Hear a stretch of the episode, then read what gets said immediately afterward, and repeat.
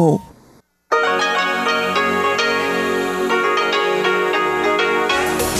эфире Международное радио Тайваня. В эфире русская служба Международного радио Тайваня. Здравствуйте, уважаемые друзья! Из нашей студии в Тайбе вас приветствует Мария Ли, и мы начинаем ежедневную программу передач из Китайской Республики Тайвань. Напомню, что передачи русской службы МРТ можно слушать на коротких волнах на частоте 9490 кГц с 11 до 12 UTC и на частоте 5900 кГц с 17 до 17.30 UTC. Наша получасовая программа во вторник состоит из выпуска новостей, передачи «Панорама культурной жизни» с Анной Бабковой, рубрики «Учим китайский» с Лилией У, а часовую программу продолжает рубрика юный чень нота классики и повтор воскресного почтового ящика со Светланой Меренковой. Напомню также, что наши часовые программы и рубрики по отдельности можно очень удобно слушать на нашем сайте ru.rti.org tw. У нас также есть подкасты и отличное мобильное приложение RTI to go. Итак, мы начинаем выпуск новостей вторника, 12 января.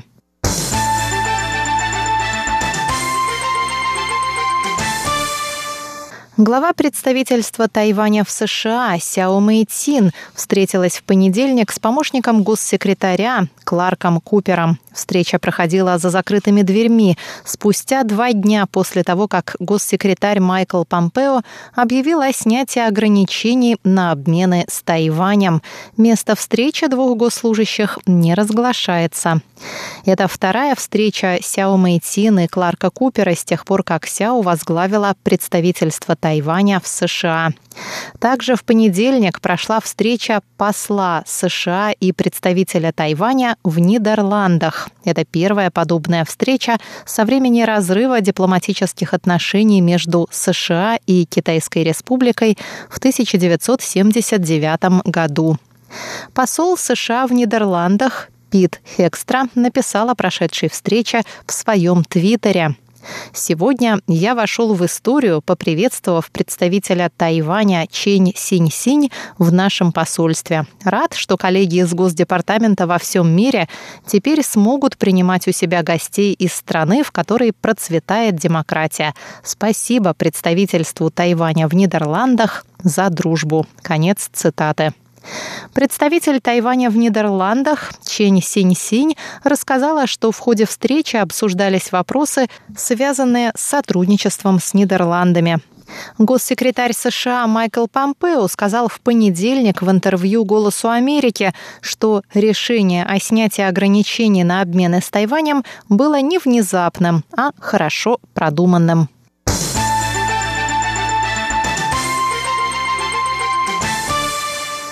Врач больницы на севере Тайваня стал одним из двух новых пациентов, заразившихся COVID-19 на острове. Это первое заболевание местного врача со времени начала эпидемии. Центральный противоэпидемический командный пункт Тайваня сообщил во вторник, что врач, мужчина старше 30 лет, заразился коронавирусом от пациента, лечившегося в его больнице. Название больницы не разглашается, но, по словам местных СМИ, она находится в Тау-Юане. Впрочем, командный пункт никак не подтверждает эту информацию. Вторая заболевшая медсестра той же больницы, состоящая в отношениях с тем же врачом. Так как они проживают в одной квартире, пока считается, что она заразилась от врача, а не от пациента в больнице. Так что заражение двоих человек не считается пока кластерным.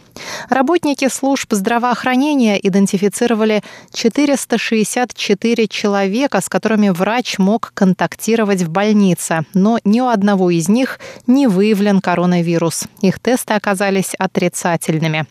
Еще 56 человек контактировали с врачом вне больницы. Из них к настоящему моменту протестировали 14 человек, включая медсестру, чей тест оказался положительным. Результаты оставшихся 13 тестов пока неизвестны. Помимо двух местных случаев, во вторник стало известно о двух новых завозных случаях коронавируса. Общее число заболевших на сегодняшний день на Тайване составляет 838. Ранее во вторник тайваньские СМИ сообщили о массовой эвакуации пациентов из больницы на севере Тайваня вечером 11 января, предположительно по причине кластерного заражения в больнице.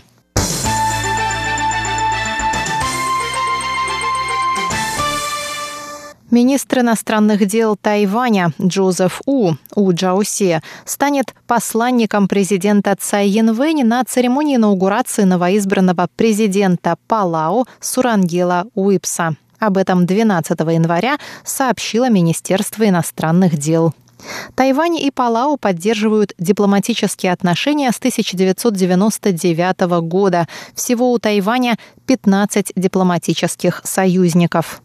Правительство Палау пригласило делегацию Тайваня принять участие в церемонии инаугурации, которая пройдет 21 января. В связи с тем, что на Палау не зарегистрировано случаев заражения коронавирусной инфекцией COVID-19, Тайвань принял это приглашение. Численность делегации будет минимальной, и она будет соблюдать все противоэпидемические правила обеих стран, заявило Министерство иностранных дел.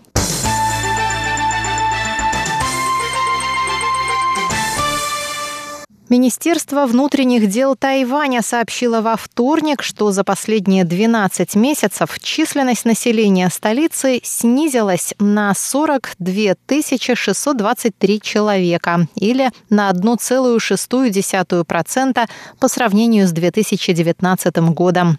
Наконец декабря население Тайбе составляло 2 миллиона 600 тысяч человек. Это самый низкий показатель за последние 23 года.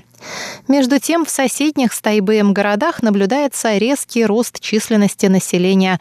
В Тау-Юане она выросла на 19 770, а в Новом Тайбе на 12 тысяч жителей. В южных муниципалитетах Тайнане и Гаусюне численность населения также несколько снизилась. По словам аналитиков, снижение численности населения в столице связано с чрезвычайно высокими ценами на недвижимость.